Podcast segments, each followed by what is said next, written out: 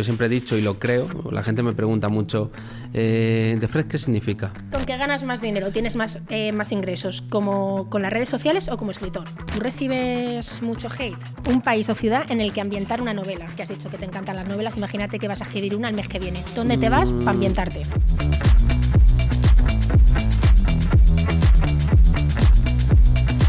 Hola gente preciosa, soy Mami Reporter y arrancamos otro episodio de Fuera del Lugar, el podcast de Viajes Carrefour.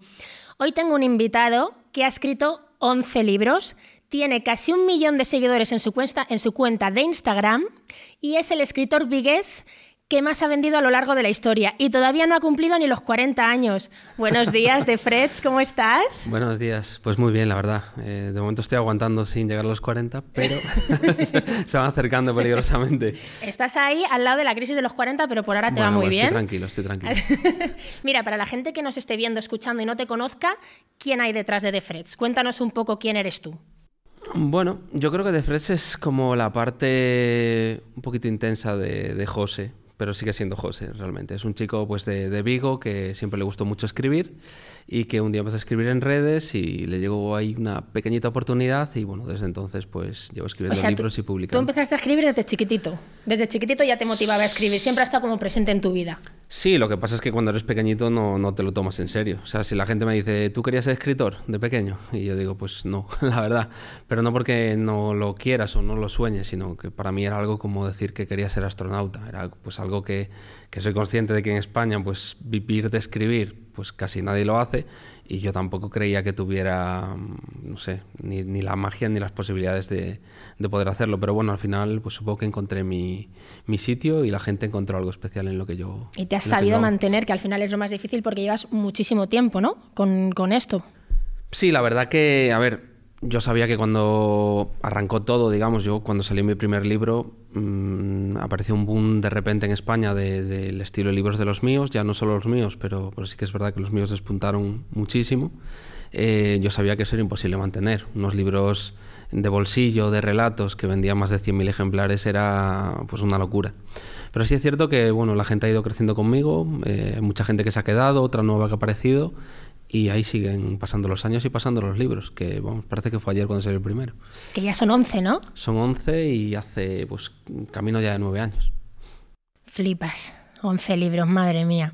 ¿Y, ¿Y, cómo decidiste, o sea, en qué momento decidiste meter o, o, hacerlo, llevar el mundo de la escritura a las redes sociales? ¿Cómo se te ocurrió? Porque fuiste de los primeros, podemos decir. Sí, pero yo creo que la clave fue que, que tampoco es que yo lo buscara. O sea, yo empecé a escribir en redes y dije, bueno, si me leen tres o cuatro personas, yo me desahogo un rato y, poco más. Pero eh, pues eh, las redes son una cadena y sí que es verdad que empezó a crecer poquito a poquito y, y bueno, yo siempre he dicho y lo creo, la gente me pregunta mucho, eh, ¿de Fred qué significa? Y la gente se espera una superhistoria, la superhistoria de qué significa de Fred. Claro, y, algo súper profundo. Sí, Cuéntanos pero, qué significa. No, no, no significa nada. Eso, eso es, es la verdad. Una mierda, no es tiene una significado. Mierda. Es una mierda, pero, pero yo creo que tuvo que ser una mierda, entre comillas, porque de Fred es una palabra al azar que, que, inventé con mi hermano la primera vez que tuvimos internet en casa, ya hace mucho tiempo, en la prehistoria. Y me quería hacer un mail o registrarme en algo y no se me ocurría nada y marqué en el teclado de Fred, o sea, de Fred, marqué en las teclas al azar y como las letras de Fred están cerca, pues quedó esa palabra. ¿En serio? Total. Ah, pues es una palabra que es verdad que la escuchas y es como sí, porque interesante, se, se ha convertido, que suena como muy, ¿sabes? Se ha convertido un poco en eslogan, en, en, una palabra como comercial. Hay mucha gente que no me lee, que no sabe que tengo libros ni siquiera, pero le dices de Fred y Claro, es que suena, suena, muy comercial, suena muy suena, bien. Pero fue casual y yo creo que tuvo que ser casual. Yo, yo sé que si hubiera dicho voy a montar una cuenta en Twitter para escribir y que la gente me lea y voy a poner un nombre, el, el poeta del apocalipsis. Pues no, no hubiera funcionado igual porque yo creo que la casualidad en esto tuvo, tuvo mucho que ver y el, el no pretenderlo. Qué guay, tío. ¿Y en qué momento te diste cuenta de que podías vivir de esto? Bueno, yo creo que nu nunca, o sea, yo creo que nunca, nunca lo pensé. O que, que, podías vivir de escribir, me refiero, ¿eh? Es que vivir de escribir es complicado y, y más aquí en España. Lo, lo, lo, que cuesta un libro, la gente se piensa que vendes ahí unos cuantos de libros y ya te conviertes en millonario. Y la realidad es que no. O sea, el autor se lleva de un libro un porcentaje muy pequeño, puede ser muy, muy pequeño o, o simplemente pequeño, pero muy poco. Y bueno, eh, tienes que vender muchos miles de ejemplares para poder vivir de los libros, esa es la realidad. Y vender muchos miles eh, es difícil. O sea, realmente leía una noticia el otro día que no sé si era que el 3% de los libros que salen en España venden más de 3.000 ejemplares. Entonces, claro, estamos hablando de, de cantidades muy pequeñas y tienes que pues, tener unos libros que vendan mucho para... Pero tú ahora mismo sí que vendes de escribir, o sea, sí que vives de escribir ahora mismo sí, pero en su momento cuando empezaba la verdad no, es que pero para quedarme yo tranquila y a gusto, hombre, sí. Sí, pero lo, que pasa que sí que es verdad que, luego con las redes sociales y demás, pues... Eh, Despuntas. Sí, haces cosas diferentes en otros lados, ya no son solo los libros. Tienes merchandising, tienes eh, acciones de todo tipo, tienes eventos, recitales, pues un montón de cosas que se, que se suman a, a los libros pero vivir vivir solo de los libros es complicado en España, tienes que vender mucho y bueno, sí que es verdad que yo un día tomé la decisión y acerté, pero bien podía haber salido al revés también. Lo que pasa es que era el momento de decidir si querías dedicarte al 100% a la literatura o dejarlo pasar la oportunidad. Pero, ¿y cuando tú decidiste ir a tope con esta oportunidad y luchar por esto, ¿dejaste algo de lado? ¿O renunciaste a algo? ¿O, no? ¿O no tenías en ese momento nada fijo? Algo? Cuando salió mi primer libro, eh, pues lo, típico, la gente lo primero que te dice es, bueno, eh, tranquilo, porque esto puede ser solo un libro, luego las cosas pueden volver un poco a la normalidad, pero yo era bastante cabezota. Yo tenía claro que si había encontrado esa conexión con la gente, yo era capaz de seguir manteniéndola en el tiempo.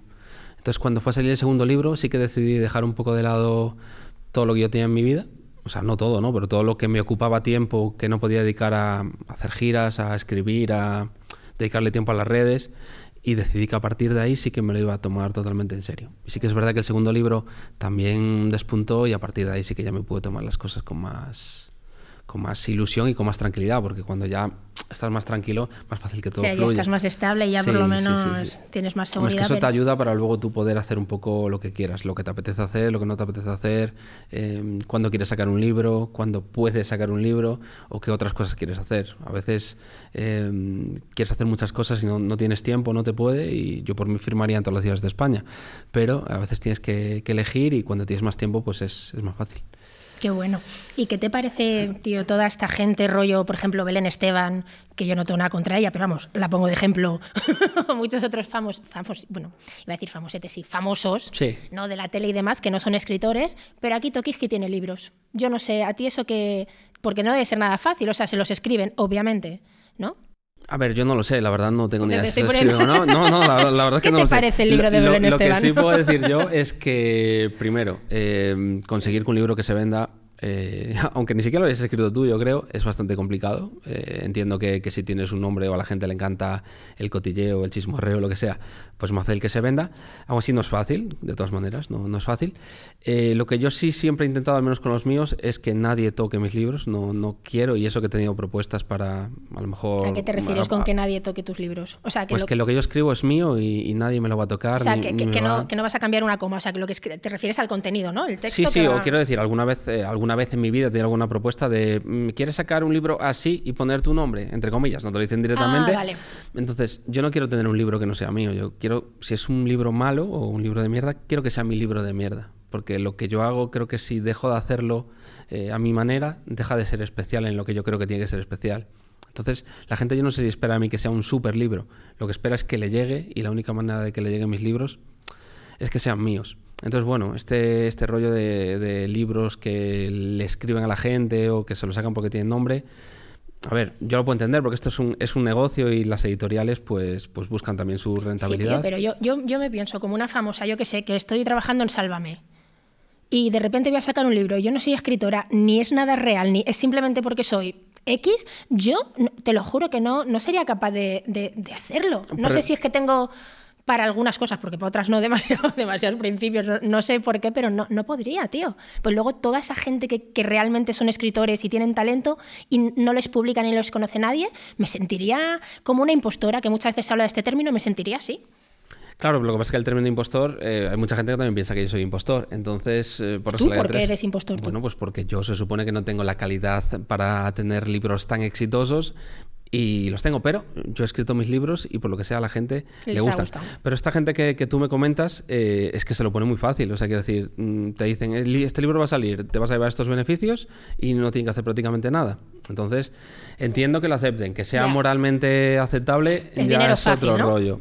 A ver, no tantísimo, ya te digo, tienen que vender muchísimos. Ah, bueno, vale. Tienen que vender muchísimos. Tiene que vender pero visualmente, pues que, que, pues les quedará chulo tener un libro y, y aparte es que pues, lo tiene muy fácil para sacarlo. Y respecto al tema este de libros, lo que sí puedo decir es que es verdad que sí, lo que se dice ahora de que, de que es muy fácil que alguien saque un libro. Realmente lo es. Es que todo, pero, ya el mundo no, tiene un libro. menos yo, todo el mundo tiene un libro. Estás, a tiempo todavía. Dentro de tres años te invito a la presentación. Ya, Los te, mundos de Sara. te, llamaré impostora entonces. la loca del coño. lo, lo, que pasa es que mm, yo creo que sí que es más fácil el acceso a tener un libro, ¿no? Eh, yo creo que hay facilidades, la gente lo puede autopublicar, publicar en Amazon. Eh, es verdad que hay gente que tiene, pues a lo mejor unos seguidores y, les, y le dan la oportunidad de sacar un libro. Yo eso lo entiendo, porque eso es así. Pero de ahí a que un libro funcione, eh, hay mucho camino. Yo conozco mucha gente con muchos seguidores y con muchos libros y con libros que le han hecho o ha escrito, o los ha escrito él o se los han escrito, no lo sé. Pero que por muchos seguidores que tengas, eh, no es lo mismo que te sigan en redes que quieran tener tu libro. Claro, ya, es que es otro mundo. Entonces, claro. no es tan fácil. es, un mundo muy relativo. Eh, sí que es verdad que, como todo, todo el mundo busca su, su interés en parte, pero es más complicado de lo que parece realmente sí que es verdad que yo sí que soy firme defensor de que la gente se escriba sus propios libros, obviamente.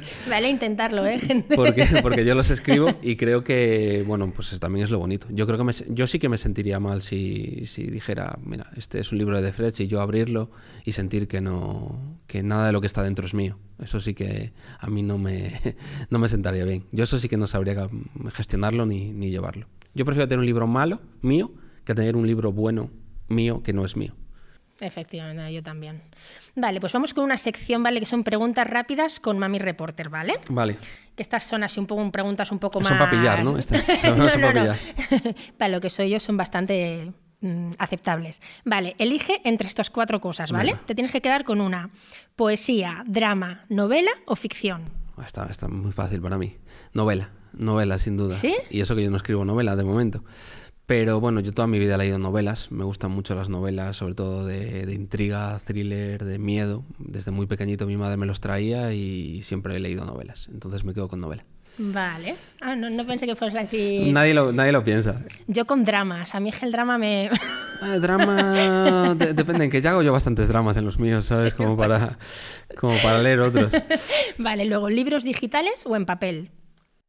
A ver, eh, yo sin duda en papel, porque mis libros, eh, al menos los primeros años, por lo menos los ocho o nueve primeros libros solo salieron en papel. No sé si ahora los han sacado en digital o puede ser porque ya no depende de mí. Pero en papel sobre todo porque mis libros, eh, hablando de los míos en especial, considero que son unos libros para tener y para tocar y para sentir y para tener ahí en la mesilla apoyada. Entonces, mm, mis libros en digital personalmente no, no tiene mucho sentido. O sea, bueno, si no lo consigues en tu país y lo puedes conseguir digital, pues bueno, es un apaño. Pero realmente los, los trabajo mucho, creo que tienen mucho juego a veces de ilustraciones, de guiños, de detalles, y creo que solo son especiales en papel.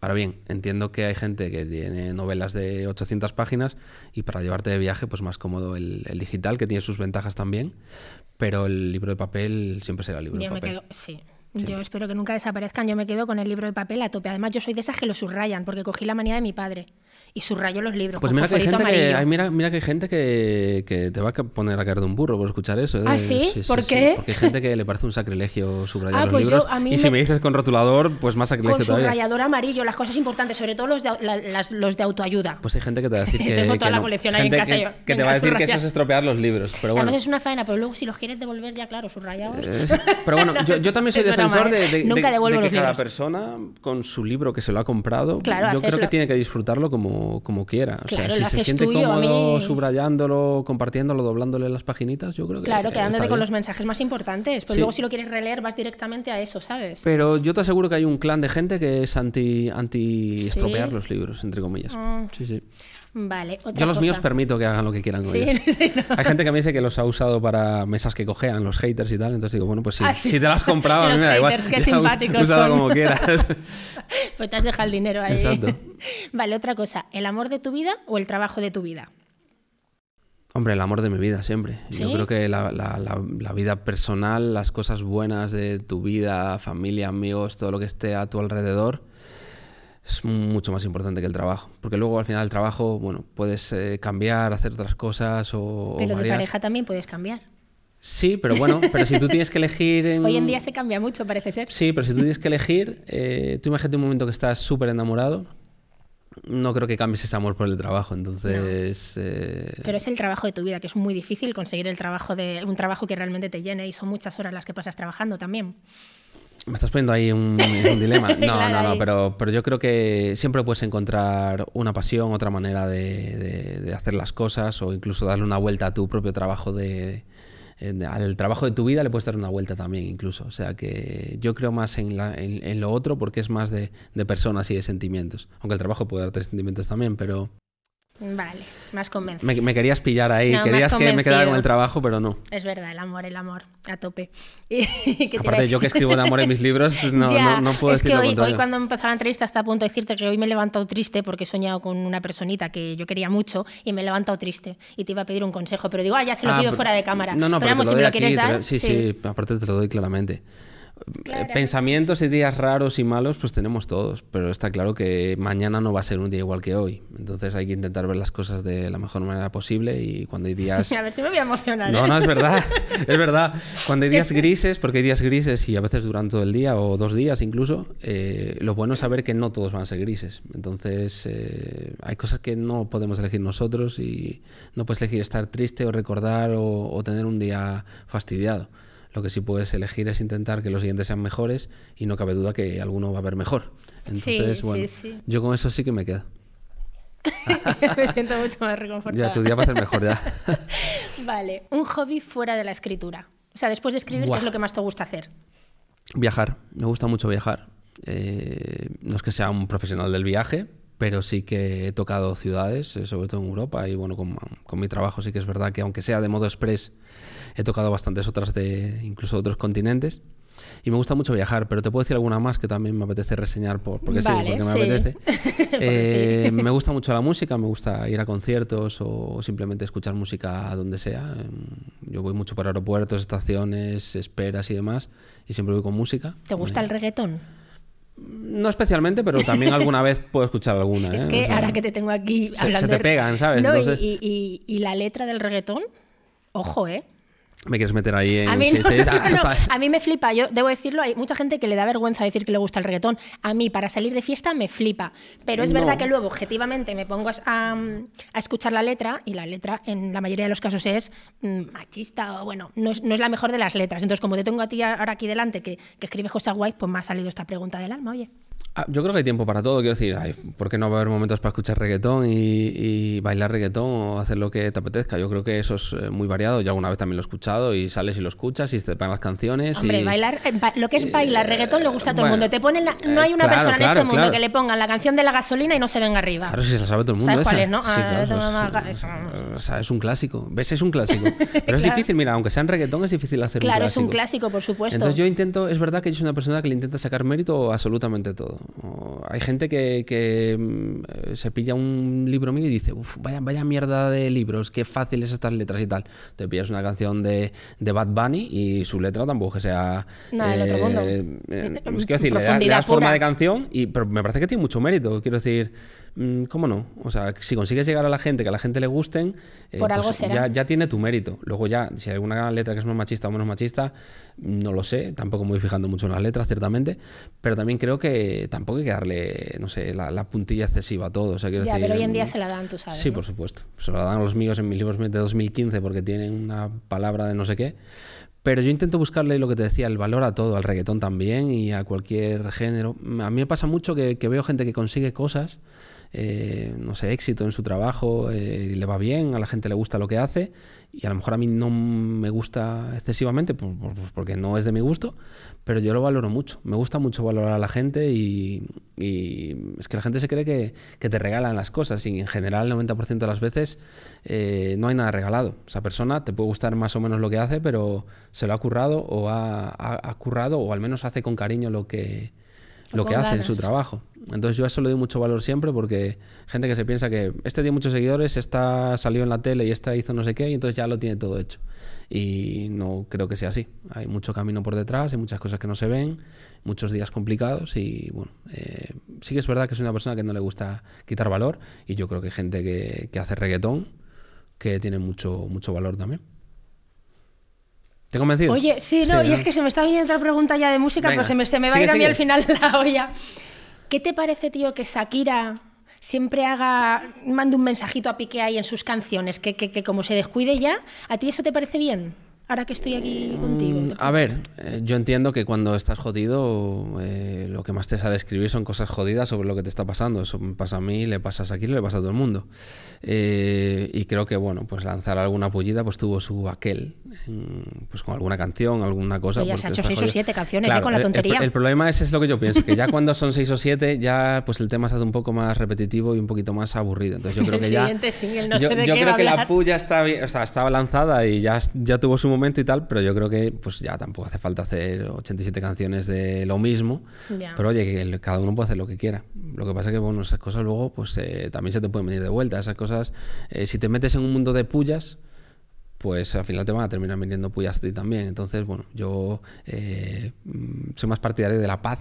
Sí, sí, yo también. Yo, no podría lidiar con ese tipo de, cosas. A ver, mm, que, pues la gente, la gente se equivoca y la gente pues tiene rupturas y, bueno, pues eh, cuando te has equivocado, eh, lo máximo que puedes hacer es bien pedir disculpas y luego pues intentar que esos errores pues no volver a cometerlos, ¿no? Pero exentos de errores no, no está nadie. Entonces, bueno, creo que pues eh, está claro que tiene su parte de, bueno, pues el, tema del momento, pero yo creo que bueno, que va a llegar un punto que ya eso no, no, va a tener más que de aquí un año tenemos otro single. Ya no sé de qué irá, pero tenemos otro. Mira, a lo mejor si hace uno que no tenga nada que ver con eso, igual lo rompe también, porque la gente espera algo así. Estamos, como dice un amigo, a un single de lo del micropene. pues puede ser, pero ya sería meterse en terrenos muy, muy, pantanosos. sí. ¿Con qué ganas más dinero? ¿Tienes más, eh, más ingresos? ¿Como con las redes sociales o como escritor? Bueno, cuando yo empecé con los libros hubo un boom muy grande y ganaba mucho más con los libros, porque la verdad es que tampoco tenía tanto tiempo para hacer cosas en redes, o tampoco se llevaba tanto hacer cosas en redes como ahora, hace ocho años, se hace, más ahora.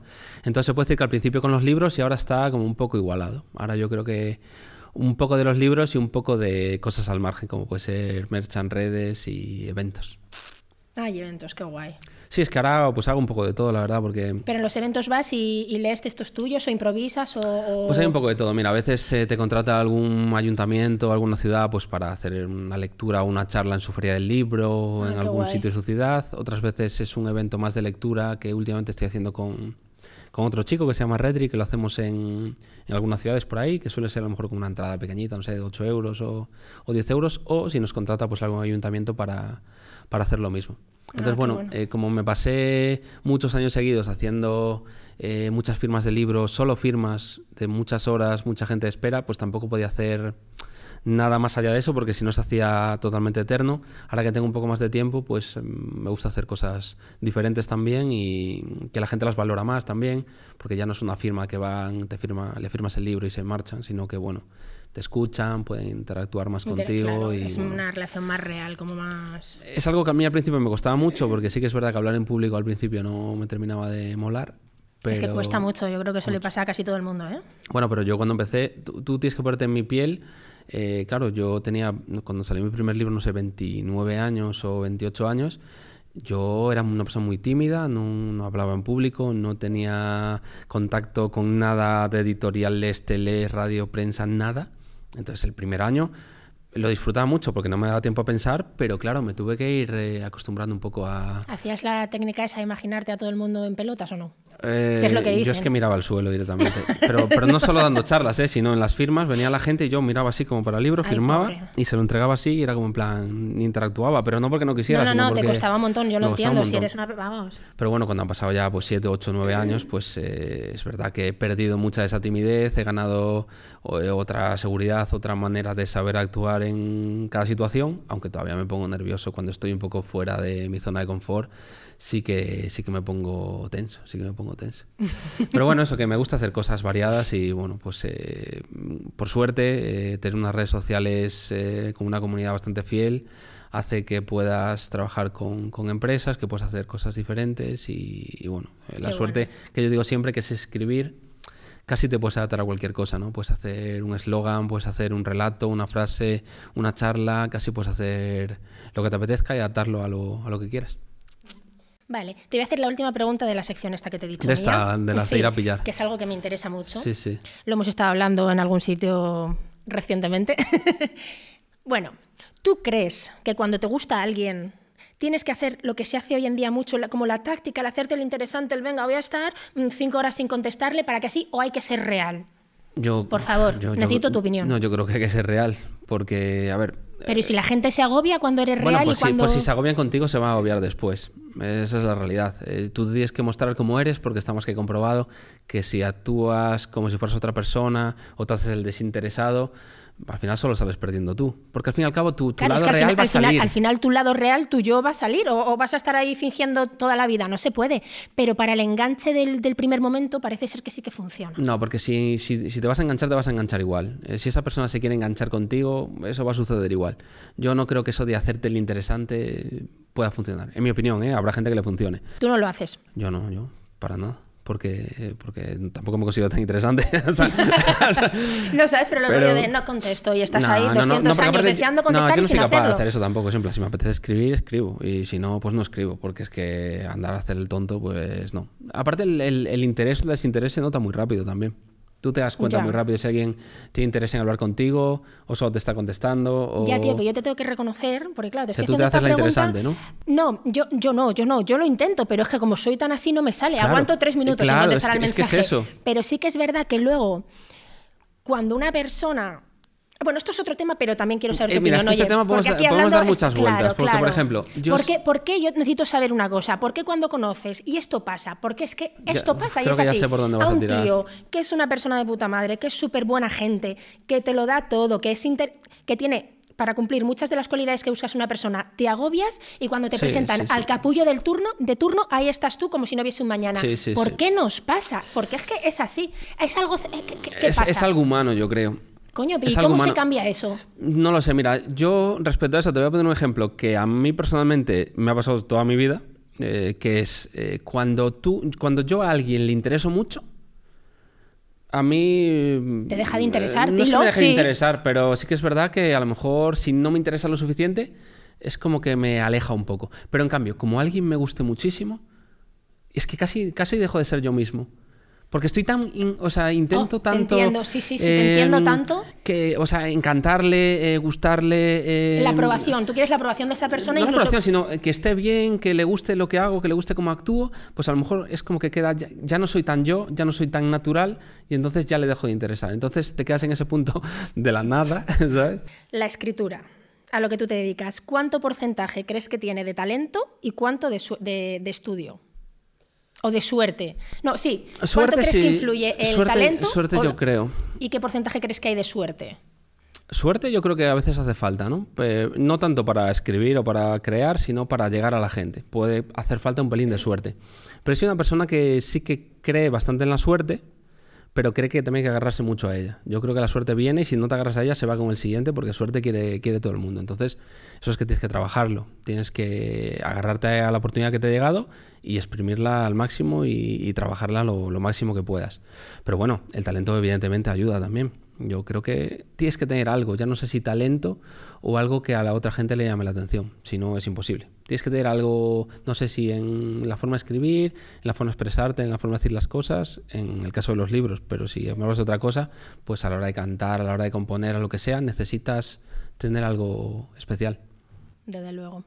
¿Tú te inspiras mucho en tu vida personal a la hora de escribir? Sí. En cosas sí. que te pasan a ti o amigos. Puede ser cosas que Sí, le pasen a sí, amigos, amigas, a familiares. El 90% de lo que escribo está inspirado en lo que se vive a mi alrededor, en mi, en mi burbuja de vida, se puede decir.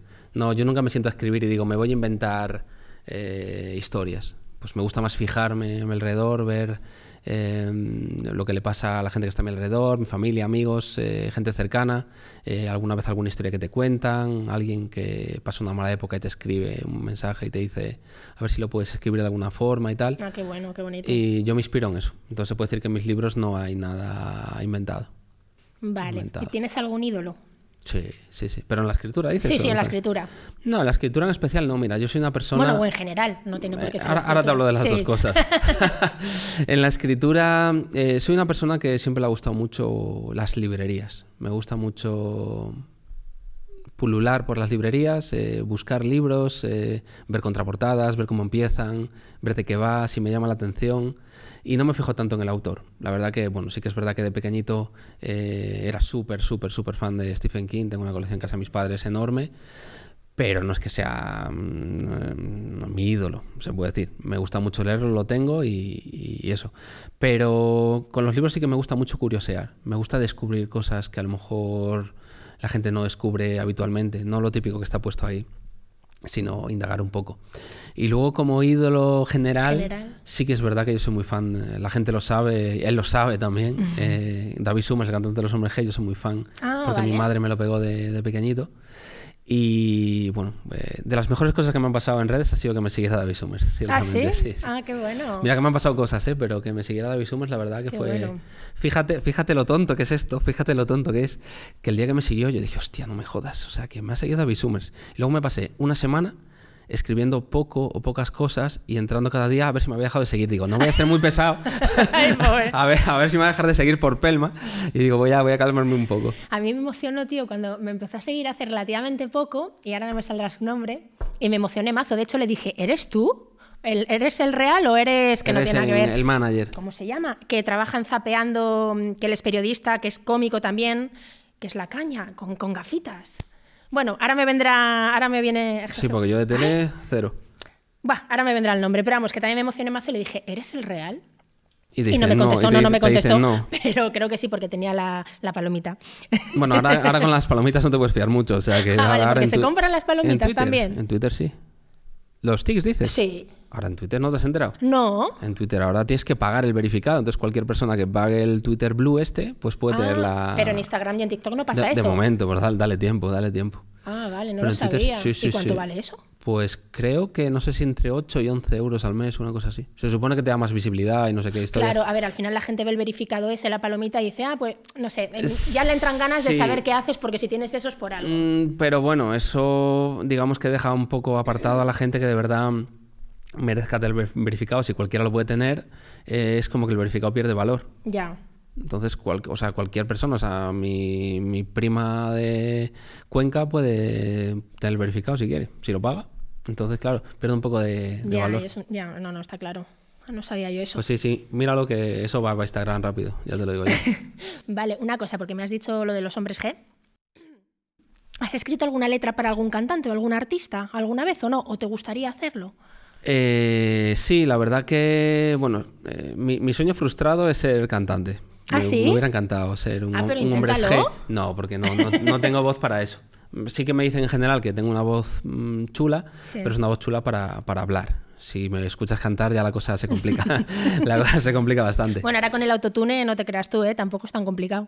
Ya, pero bueno, eh, volvemos a lo mismo de los libros. Ya, no es tu voz y ya, la cosa cambia. Impostor, impostor. ya es como... pe- Pero sí me pasa una cosa muy chula que, bueno, eh, con esto de las redes al final creas lazos y, bueno, eh, yo me seguía con, con los del grupo Los Despistados, que supongo que sabes quiénes son Sí, los sí, sí, Despis. sí, sí, me encantan, sí. Eh, con los Despis tengo yo una historia chula. Eh, yo, mucho antes de ser de Freds y mucho antes de escribir libros, ellos en 2008, 2007 vinieron a Vigo a un local que se llamaba La Fábrica de Chocolate a hacer un concierto. Si no recuerdo mal, era una gira que hacían conjunta con otro grupo que la verdad ya no sé si están en activo, que se llama La Musicalité Ah, vale, sí. la musicalité y hicieron un grupo un concierto allí y yo estuve. Es más yo no sé, me acuerdo que me llevé a casa no sé cómo una púa de los despistados bueno lo típico yo era pequeño también. Y nada hablamos y me dijeron que iba a venir a Vigo y principalmente a comer marisco y que si eso nos podíamos ver e intentar componer alguna cosilla o echarnos unas risas o comer marisco efectivamente y al final, pues nada, estuvieron ahí unos días en Vigo, eh, estuvimos muy a gusto, estuvimos comiendo marisco principalmente y también componiendo un poco. Y salió una canción muy chula que se llama De Colores, eh, que está incluida en su último disco. Y en esa canción, pues bueno, la letra está compuesta por nosotros tres. Y aparte, en medio de la canción, pues salgo yo leyendo un trocito inédito de, Ah, qué de bueno, letra. qué bueno. Y salgo en el videoclip ahí también, con unas pintas un poco extrañas. Y entonces, bueno, eso me hace ilusión porque me gusta mucho el mundo de la música sin yo tener ni idea, pero me gusta mucho y lo disfruté un montón. Eh, ojalá poder... He subido con otros artistas al escenario, con otros cantantes, pero componer de momento es la, la única vez. Pero me lo pasé muy bien y no sé, me, siento orgulloso y es bonito jolín, y súper chula, claro. que pues que hay una canción chula por ahí que, que tiene parte tuya y que sales tú en medio, pues es una, una gozada. Y una cosa, como un escritor empieza a colaborar con una marca como Viajes Carrefour, que creo que también hay por ahí. Bueno, principalmente Cuéntame. porque, porque al final en redes, eh, lo más bonito que tienen las redes, en redes es cuando están bien utilizadas y hay como buen feeling, ¿no? Cuando, Sí.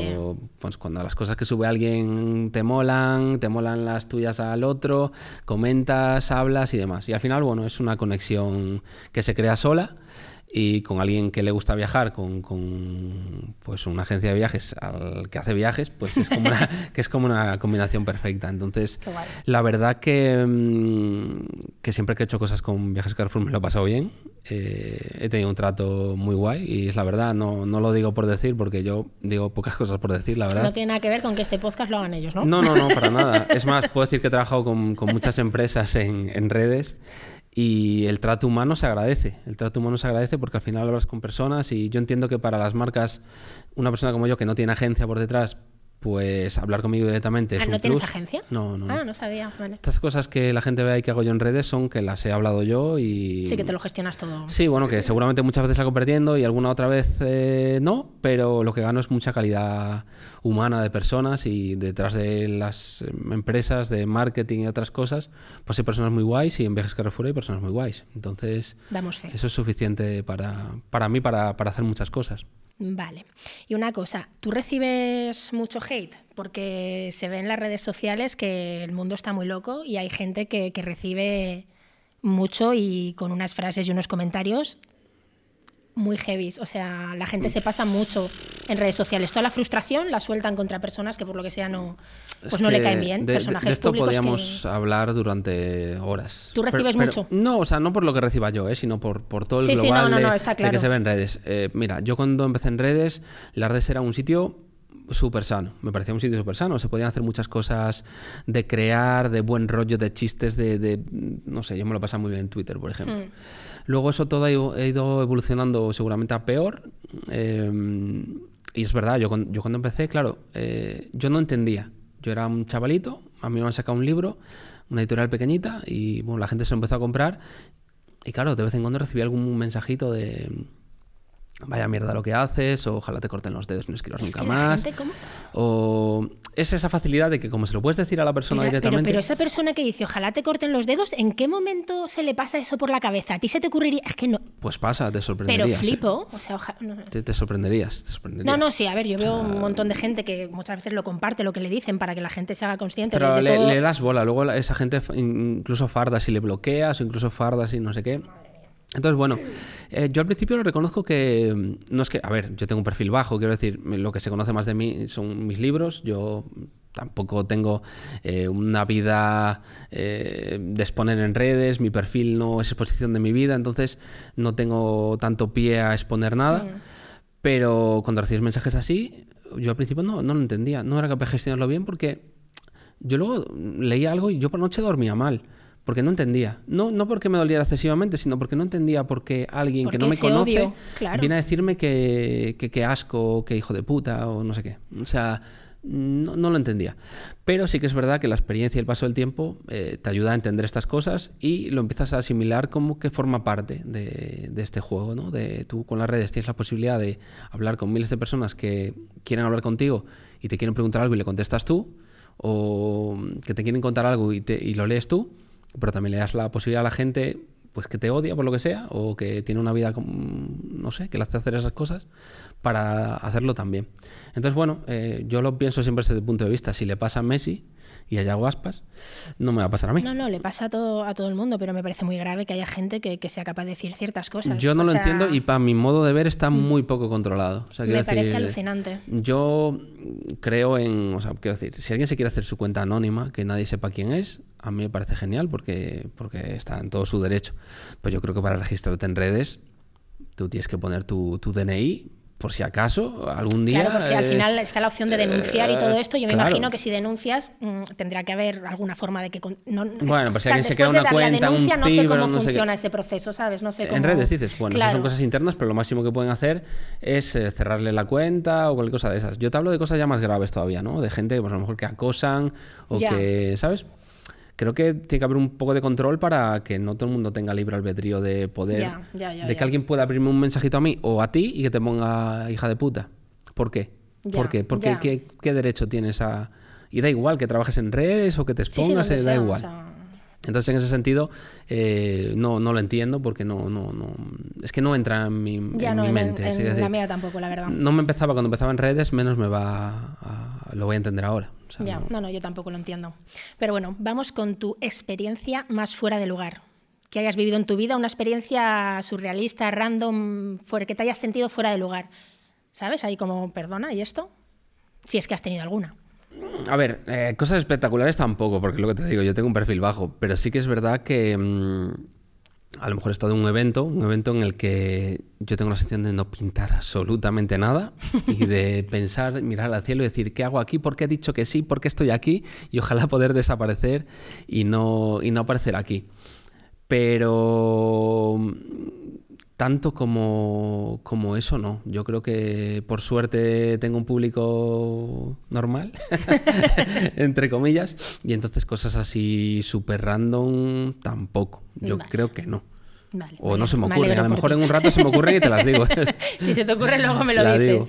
Vale, vamos con eh, el test del viajero, ¿vale? Que es como la sección con más glamour aquí del podcast, ¿vale? Vale. Y está más relacionado con viajes. Como me has dicho que te gusta viajar, A pues ver. vamos a ello, ¿vale? Vamos. La ciudad que más te inspira para escribir de España. Ah, súper fácil, la mía.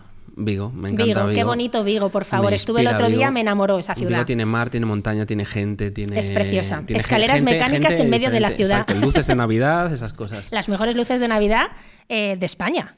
Y no sé si de Europa. No, de España. No me voy a venir arriba porque no Hombre, lo sé. mira, tenemos las mejores luces de España, de Europa y el puerto pesquero más grande de Europa, entonces no necesitamos Qué nada bonito, más. Vigo. Hay que ir a Vigo.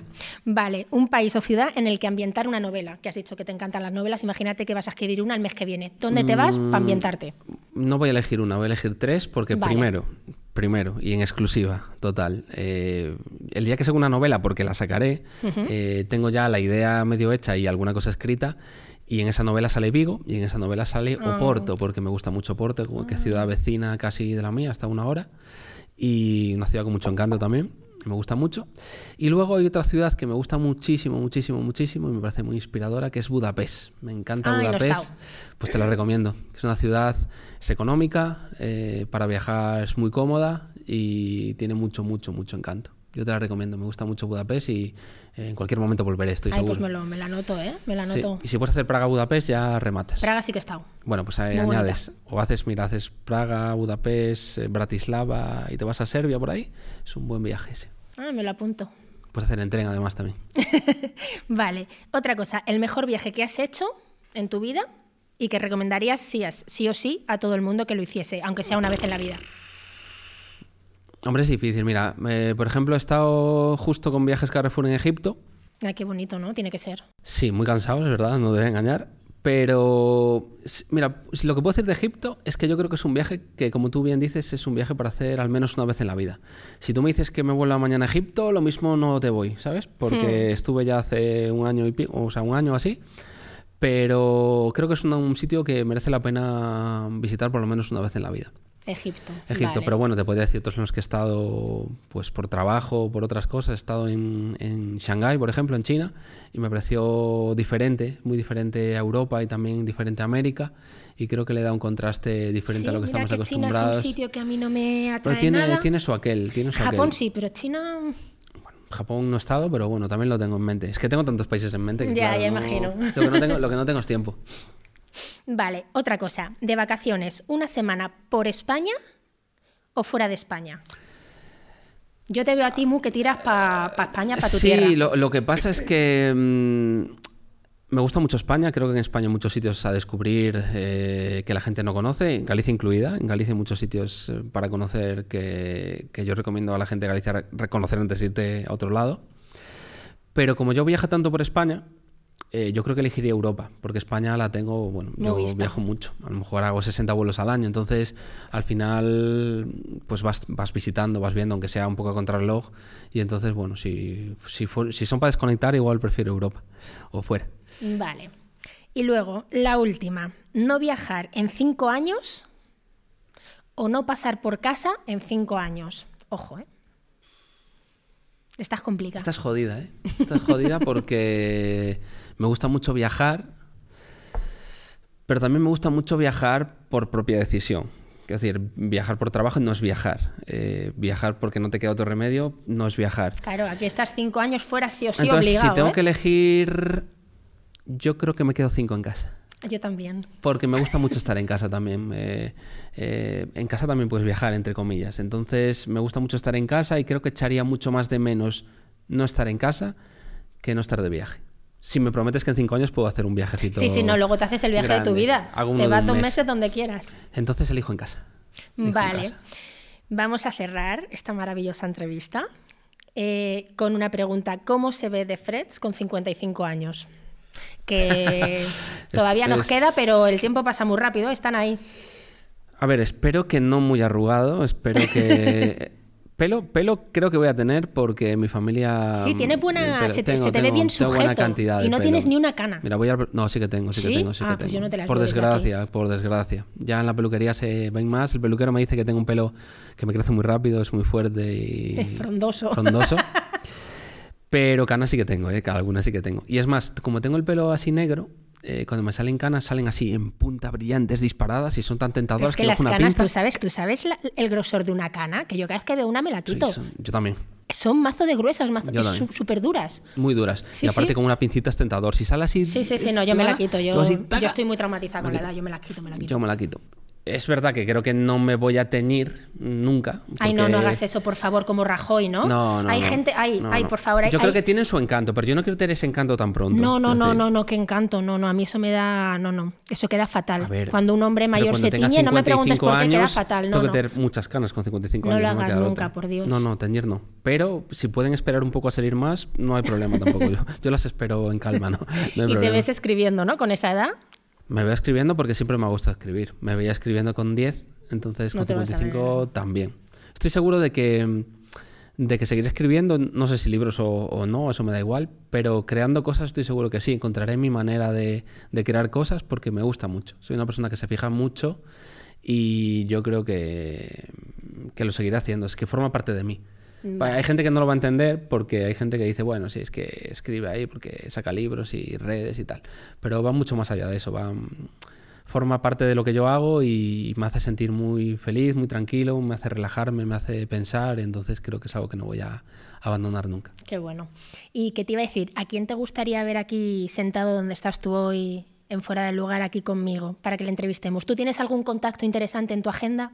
¿Algún famosete? Sí, pero que quieran venir no lo sé, yo se lo puedo plantear.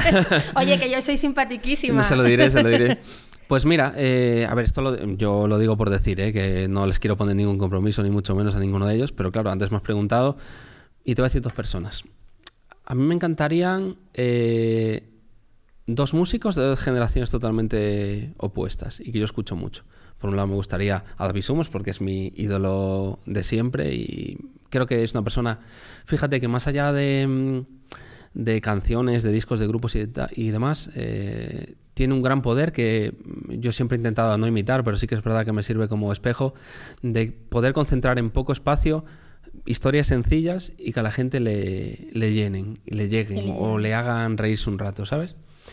Y fuera de eso, creo que es una persona eh, que es muy interesante, que puedas hablar con él de Tiene cualquier cosas que tema. contar, ¿no? Tiene cosas que contar, tiene anécdotas y tiene. Yo creo que sabe un poco de todo. Y entonces creo que eso le hace una persona muy interesante. Pues para- escríbele y que Yo le venga. escribo, yo le escribo, a ver si me hace caso. Y luego, por otro lado, eh, hace un, pues unos meses, un año por ahí, descubrí a un chico que canta que se llama Gens, eh, que es de Segovia, y que yo me he enganchado a sus canciones, y creo que sería otro punto de vista muy interesante, ¿no? Porque está como un punto ahora muy chulo de musicalmente, creo que le está yendo muy bien y bueno, por casualidades de la vida, pues hace unos años eh, pues eh, hablamos por redes cuando él no era conocido y yo estaba empezando y luego volvimos a hablar cinco o seis años después porque bueno, él sacó discos y hizo conocido y a mí me gustó mucho su, su música y creo que podría ser una persona muy interesante para algo así también. Ah, pues lo vamos a anotar. Mira qué rollo te a he soltado anotar. ahora, ahora que Pero al final, si, ¿eh? si tú me vas escribiendo ahí un mensajito Venga. para que se vea. Venga. Vale, Yo pues os pongo en mm, contacto. has sobrevivido a la entrevista. Tenemos una última pregunta que la escribió la invitada que vino al programa anterior, que fue Alicia Aradilla. Vale. Vale. Y nos dejó esta pregunta para el siguiente invitado, que eres tú. Entonces yo quiero que la leas y la contestes. Léela en, alto para que. Un refrán que te identifique.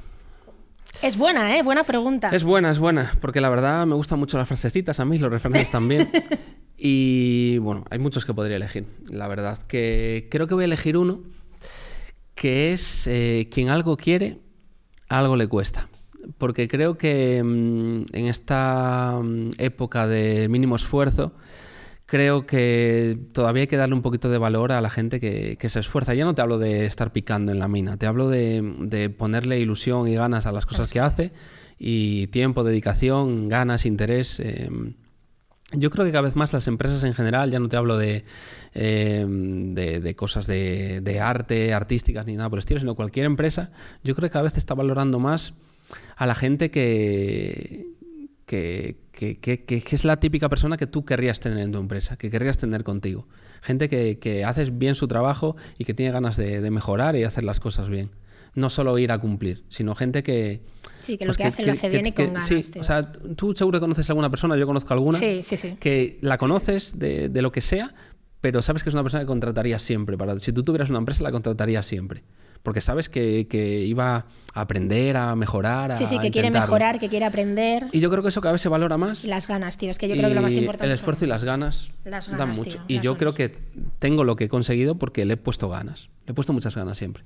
A mí hay tres frases, tío, que, que me flipan, que de hecho yo creo que en algún momento me las tatuaré, que es eh, baila como si nadie te mirase, ama como si nunca te hubiesen herido, trabaja como si no necesitaras el dinero. Me parece tan bonito. Es que es verdad, porque al Es final, que- eh, eh, so- al final nosotros son- mismos somos lo, lo- lo que hacemos cuando estamos nosotros solos y cómo pensamos, cómo hacemos las cosas.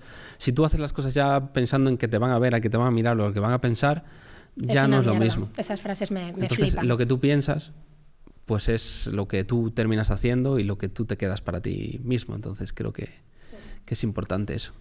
Bueno, te toca a ti poner en esta tarjetita Mm, una pregunta que quieres que le hagamos al siguiente invitado. ¿La digo en alto también? o- No, no, no, tienes- es secreto, es secreto. Ah, bueno, claro, es verdad, si no lo de gracia. Bueno, pues mientras De Fred escribe su pregunta, yo vuelvo a recordar a todo el mundo que nos está viendo y sobre todo que nos está escuchando que detrás mío hay una tabla preciosa de surf, no es muy grande, pero es muy cookie, y todos los invitados que están viendo al podcast vienen y la firman. Y luego la vamos a sortear entre todos vosotros, para que lo tengáis en cuenta que es muy guay. Uy, ¿ya has terminado? A ver tu letra, porque todos los que han estado viniendo tienen una letra muy bonita. ¿La mía es escritor o es Ay, normal? es de médico un poco, ¿eh? No, no te creas. Ay, joder, qué bonita. Es bonita esa, ¿no? Me gusta mucho la pregunta. No puedo decir ninguna pista, pero bueno, ya está bien, yo creo. Jo, sí, que nada, ha sido un placer de verdad tenerte aquí con nosotros. Muchas gracias. Me encanta cómo hablas, cómo te expresas. Me ha, me ha gustado mucho hacer una entrevista contigo y espero que coincidamos pronto en algún lugar. En Vigo, en Vigo, que En estoy Vigo, deseando Vigo es un volver. buen sitio, Vigo es un buen sitio. Pues nada, ha sido un placer, la verdad que, mm, como habrás notado, al principio sí que soy una persona un poquito más tímida, porque me cuesta un poco más arrancar, pero luego A mí me has caído genial, las cosas luego como ya me voy soltando y ya van saliendo un poco de todo, pero me lo he pasado muy bien, creo que es un espacio muy chulo y estoy deseando ya verla. Vale, nos vemos en Vigo. Nos vemos en Vigo. Gracias. un placer.